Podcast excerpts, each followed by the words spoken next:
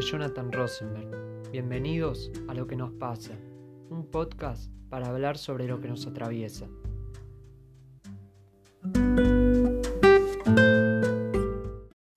Ahí lo tiene Marabona, lo marcan dos, pisa la pelota Marabona, arranca por la derecha el genio del fútbol mundial, y es el tercero a tocar para Borruchaga siempre Marabona, genio, genio, genio, ta, ta, ta, ta, ta, ta, ta, ¡Gol!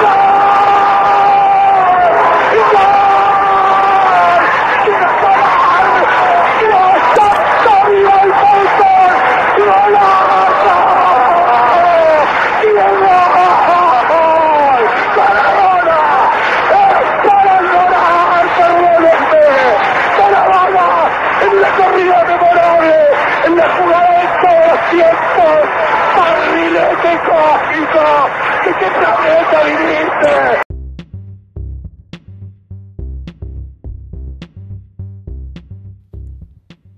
El gol es el orgasmo del fútbol. Como el orgasmo, el gol es cada vez menos frecuente en la vida moderna.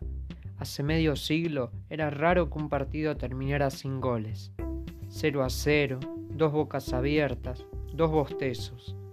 Ahora, los 11 jugadores se pasan todo el partido colgados del travesaño, dedicados a evitar los goles y sin tiempo para hacerlos.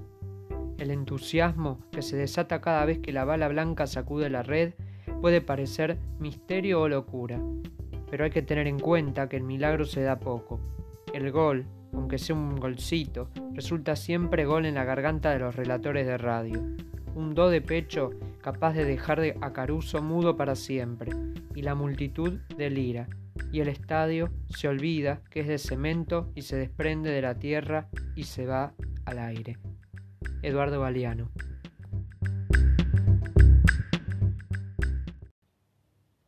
Bienvenidos a otro episodio de Lo que nos pasa. Ya llegamos a la letra G. Y esta letra se va a tratar de goles. ¿Por qué goles? Se preguntarán y qué tiene que ver eso con lo que nos pasa.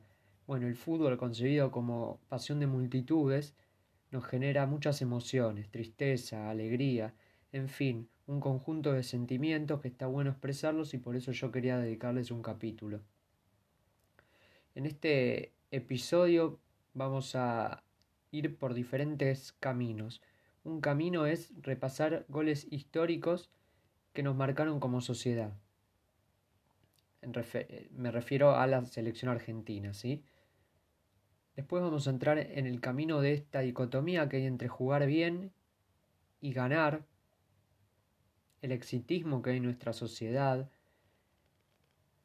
la grieta que se armó entre los dos equipos campeones del mundo del 78 con Menotti y en el 86 con Bilardo. Y vamos a también desmitificar un poquito la idea del fútbol y compararlo con otras disciplinas, por ejemplo la economía, la política, también la filosofía, la literatura. Lo que vamos a hacer ahora es repasar, según una encuesta de, Times, una revista inglesa, se seleccionaron los mejores goles, fueron 50, vamos a repasar 5, que son los que, como dije, nos tocan de lleno nuestra argentinidad.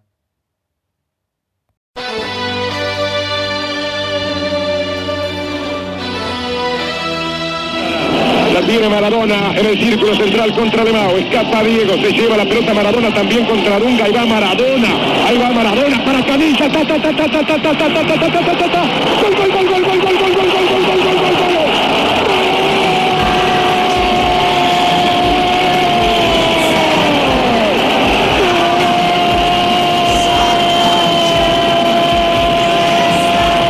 Después, hasta mañana, ¿eh? Torrado, Pineda, Maxi Rodríguez que regresó, Scaloni, encima el campo de juego está como complicado. Se viene con la pelota la fiera y acá la tiene Messi. Messi, Riquelme, Messi. Messi la cambia bien para Juanpi. Vamos a ver ahora. Se viene Sorín, se viene Sorín, se viene Sorín. La cambia para Maxi. Rodríguez. Arco. Rodríguez.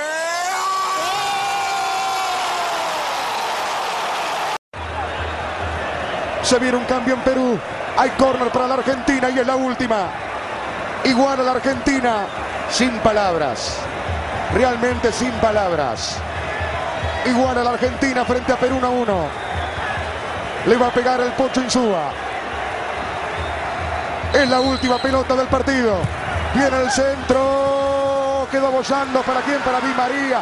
Ahí está Di María. Otro centro. La pelota le quedó para el Pocho. Pegale. Ahí va el Pocho. ¡Gol!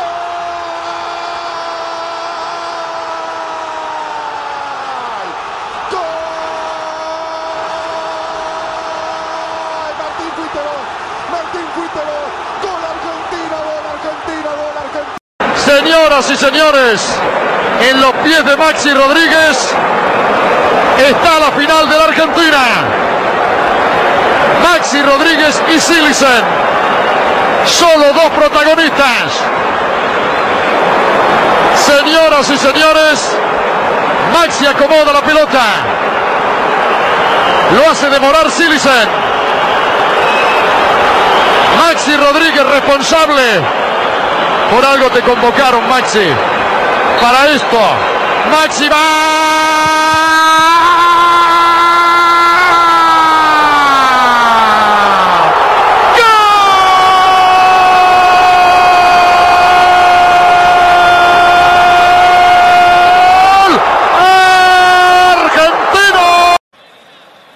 Mercado. Viene el centro. ¡Gol!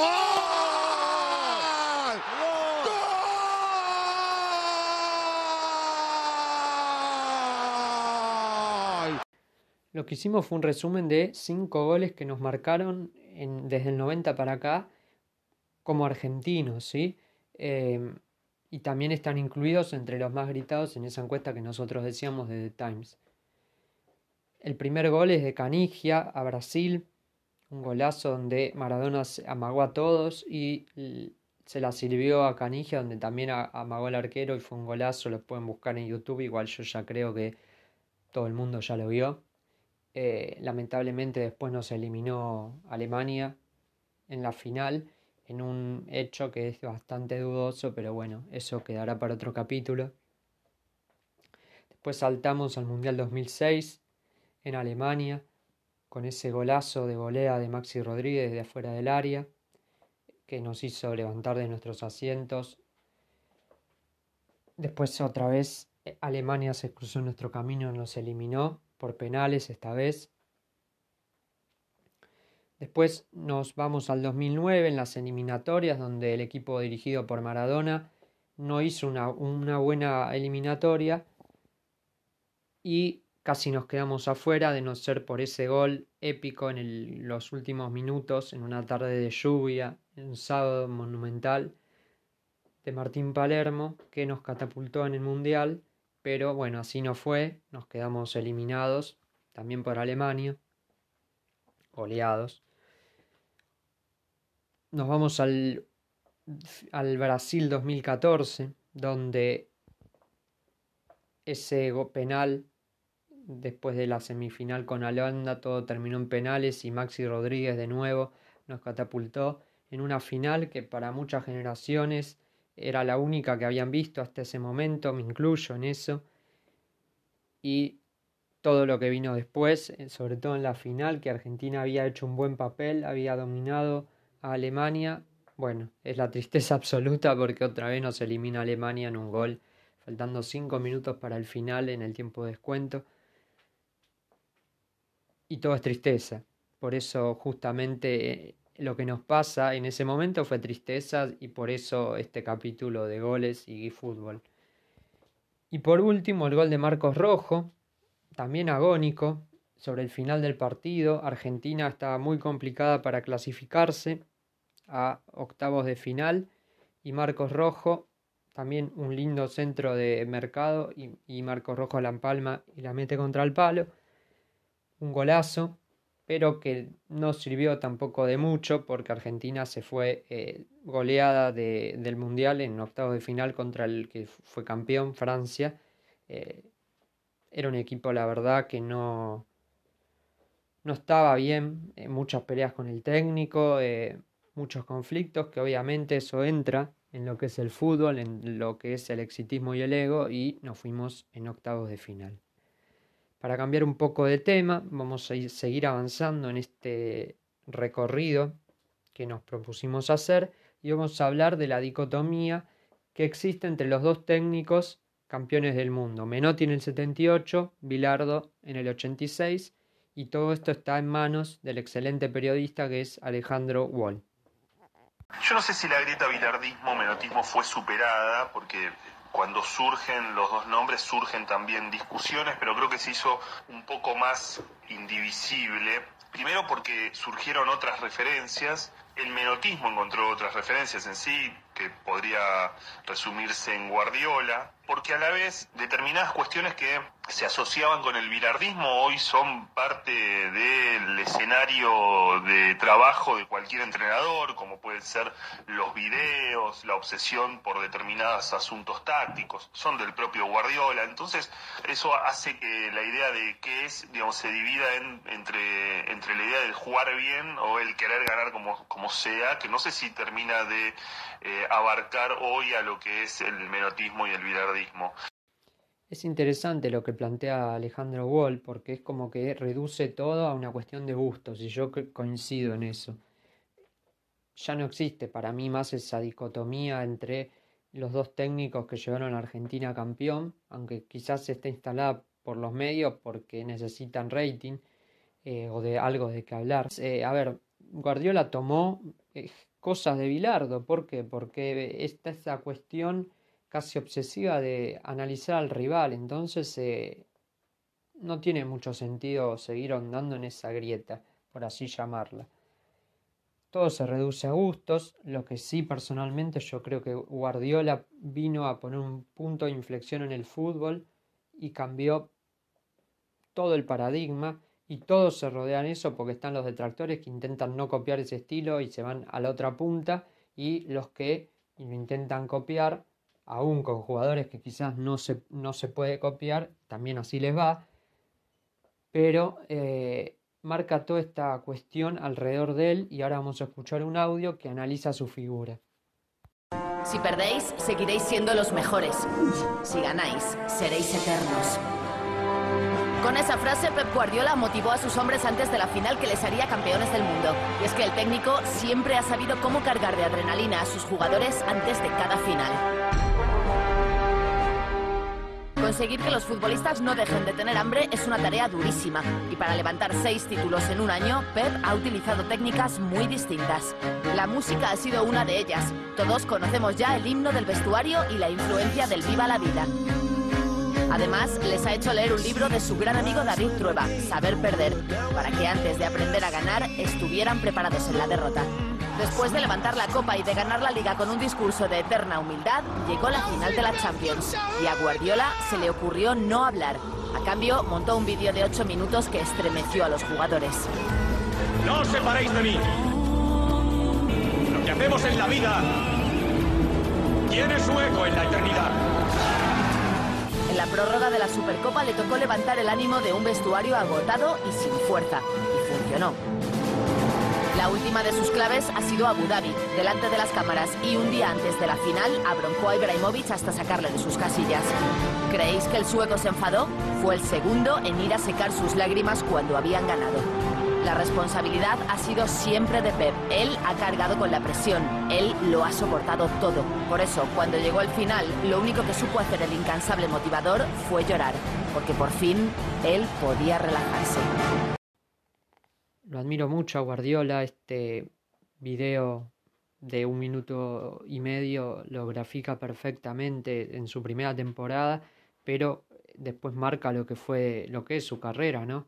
Eh, esta cuestión de que para saber ganar primero hay que saber perder y eso choca contra el exitismo que hay en este país y es reinante. A ver, el que hoy si ganás sos un héroe, si perdés sos un fracasado y eso no puede ser así, no puede ser así porque es una maquinaria que de resultados que se lleva puesto gente, se lleva puesto técnicos, eh, jugadores, es toda una cuestión de exitismo que nos hace mal, nos daña como sociedad y nos daña como argentinos.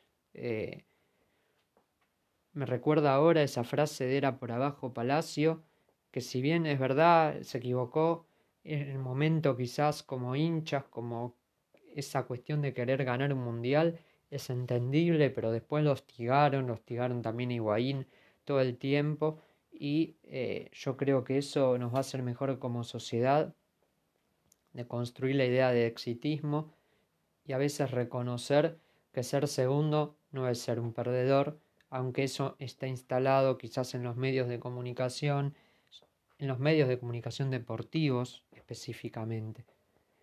Lo que vamos a hacer ahora, vamos a seguir nomás avanzando nuestro camino y vamos a hablar del fútbol y la economía.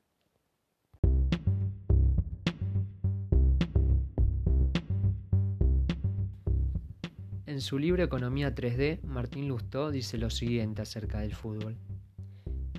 El fútbol es sin lugar a dudas el deporte más popular del mundo. En primer lugar, es extremadamente versátil a la hora de ser jugado. Otras actividades exigen una infraestructura mínima, poseen reglamentos complicados o requieren de habilidades demasiado específicas. El fútbol es otra cosa. Si bien lo ideal es 11 jugadores contra 11 y en un campo de juego de aproximadamente 100 por 70 metros, también puede jugarse en un aula de escuela con un bollo de papel como pelota y mochilas como arcos, en la calle, en un patio o en la playa, uno contra uno en un arco arco o un Coca-Cola, o dos contra dos en un cabeza, metegol entra, o loco si son impares. El abanico es realmente amplio y casi no exige gasto monetario alguno. Pero ojo, si nos alejamos un poco del calor de las gradas, podemos percibir en este gran circo a mucha más gente aún.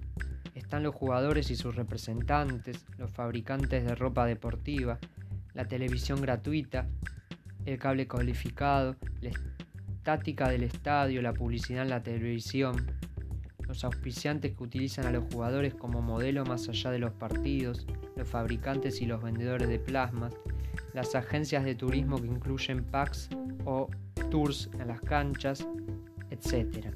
Se trata de una verdadera industria cultural, sin chimeneas ni contaminación, aunque algún pseudo intelectual se escandalice con el término. Es una actividad globalizada con un fenomenal impacto económico que alcanza miles de millones de dólares, con consecuencias en el humor social de acuerdo con los resultados y de cuyos éxitos muchas veces se intenta obtener réditos políticos.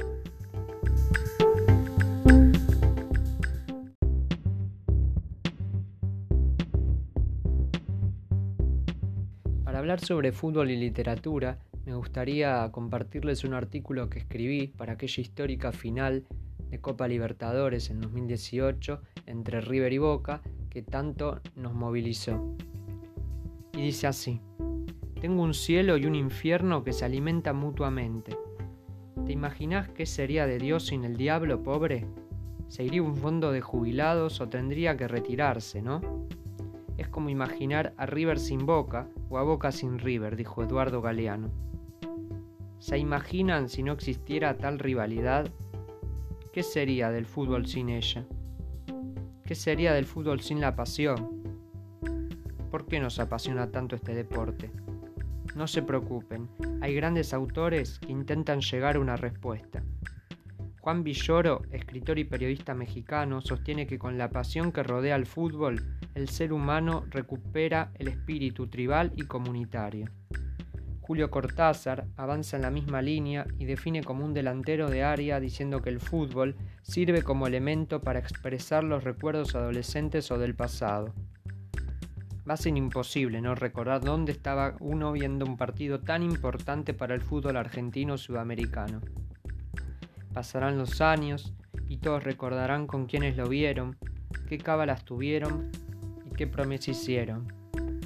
Pero ojo, que el partido continúa Juan Sasturain, después de tanto pensar por qué el fútbol es pasión de multitudes, mete un pase entre líneas, de esos pases que te hacen levantar del asiento y aplaudir expresando. Nos apasionamos con el fútbol porque creemos que no todo está arreglado. Creemos que no hay intereses que manejen los partidos. Por eso lo miramos. Nos apasionamos porque creemos. Ante tanta teoría conspirativa, tanto circo mediático con el único fin de generar paranoia, el autor nacido en Buenos Aires viene a poner calma con la pelota debajo del pie, como hacía Román Riquelme. Los medios lucran con la pasión. Hernán Cassiari es muy crítico de eso, porque para él los medios nos venden al fanático como si fuera un apasionado y es solamente un fanático. Nos venden violencia, nos venden agresión y nos venden trampa como si tuvieran virtudes heroicas. Muchos medios hasta llegan a catalogar a la final como la madre de todas las batallas. Osvaldo Soriano tiene algo para decir sobre eso. El fútbol tiene la significación de una guerra sin muertos, pero con conflicto, con drama, reflexión e ironía. Sin dudas amalgama la familia. Ahora bien, no todo es color de rosa. Cualquier cosa llevada a su extremo es peligrosa. Eduardo Sacchieri reflexiona que la pasión no es necesariamente algo maravilloso, sino que es una emocionalidad compleja del alma, que puede ser hermosa pero también muy peligrosa. Borges va más allá, diciendo que este deporte despierta las peores pasiones. La gente cree que va a haber un espectáculo, pero esto no es así. La gente va a ver quién va a ganar porque sin interesar el fútbol no importaría el resultado interesante en planteo de uno de los mejores escritores argentinos, que si bien considera el fútbol como algo estúpido, pone sobre la mesa una reflexión que bien podría ser considerada como menotista. Ahora, ¿está nuestra esencia disfrutar de semejante acontecimiento? La Argentina sufre todo el tiempo, no está bueno sufrir. El fútbol nos invita por identidades colectivas a disfrutar sostiene Ariel Sher. Disfrutemos y vivamos este partido como algo único, como algo extraordinario, con la pasión que nos caracteriza. Y para aclarar el panorama respecto a la pasión, es necesario que aparezca en escena el gran negro Fontana Rosa, diciendo con el humor que lo define que Rosario Central es la prioridad número uno. No me vengan con el cumpleaños de mi mamá. Yo me voy a la cancha. Eso es innegociable. Disfrutemos de este partido histórico porque eso también tiene que ser innegociable.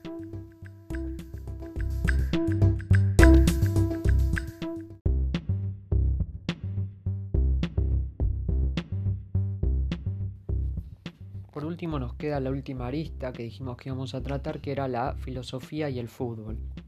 Podemos decir que existe un fútbol pitagórico, basado en el orden geométrico dentro del campo de juego el cual privilegia la táctica por encima del talento o la estética. Esto tiene relación con el pragmatismo fundado por Charles Sanders Peirce, que postulaba que la verdad y la bondad de las cosas se debían establecer conforme al éxito que tenían en la práctica, es decir, los resultados. Tal podría ser el caso del técnico portugués Mourinho o Simeone, ¿no? Hay también un fútbol sartriano en aquellos equipos con crisis de identidad sin saber muy bien cómo deben jugar, cuál es su estilo. Una situación similar están muchos seres humanos que no le encuentran sentido a su vida, no le encuentran el rumbo. Sartre dice, el hombre es el único ser en la naturaleza que no solo es tal como él quiere, sino también como él se concibe después de existir. No es otra cosa que lo que él hace. ¿Cuántos equipos conocemos y no sabemos a qué juegan? ¿Cuántos técnicos no tienen un estilo definido? ¿Cuántos clubes están inmersos en una crisis de identidad? Por ejemplo, el Manchester United, tras la partida de Alex Ferguson, que aún ganando algunos títulos, no se reencontró con esa mística que lo llevó a ser lo que es. Por otro lado está el racionalismo. René Descartes lo formuló como una corriente filosófica que considera la razón como fuente principal y única del conocimiento humano. El racionalismo futbolístico se podría entender como la defensa a capa y espada de una idea sin cambiarla por nada del mundo, por lo que todos los técnicos podrían ser considerados como racionalistas, ya que en definitiva, ¿qué entrenador deja de lado sus ideales? Por último, podemos aseverar que existe un fútbol que combina la estética con el resultado, para Platón, la estética tenía que ver con la habilidad del hombre de crear objetos hermosos, que destacaran algunas características esenciales, como la proporción, la armonía y la unidad. Podemos nombrar a Pep Guardiola, Klopp, Rinus Michael, Johan Cruyff, Mauricio Pochettino, Marcelo Bielsa y Marcelo Gallardo como ejemplos de entrenadores que defendieron y defienden este estilo. Quedó claro que el fútbol tiene relación con la filosofía. Solo es cuestión de ponerse a pensar, de permitirse dudar más allá de lo que uno ve, de cuestionarlo. De eso se trata esta ciencia y por supuesto la vida. Con esto damos finalización a este episodio. Nos vamos escuchando qué es Dios de las pastillas del abuelo. Muchas gracias. Se adelanta Pavón, se cierra. Armani.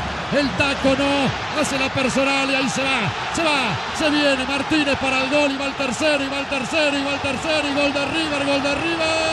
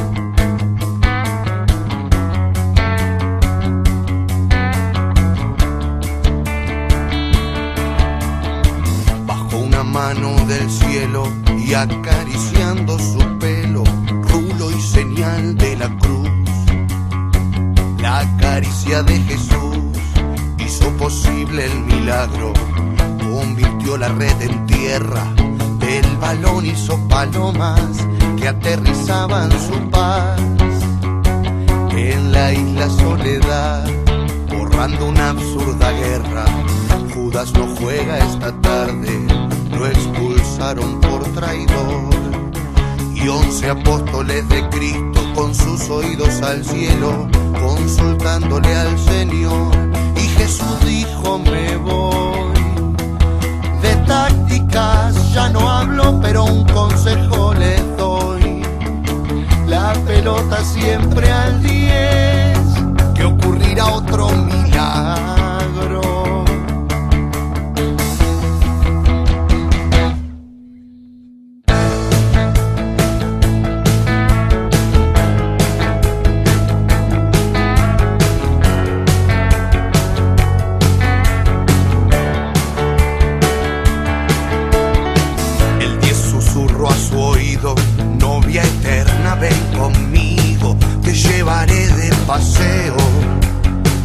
que nos verá todo el mundo y sabrán cuánto te quiero. La pelota enamorada, blanca piel inmaculada, se entregaba sin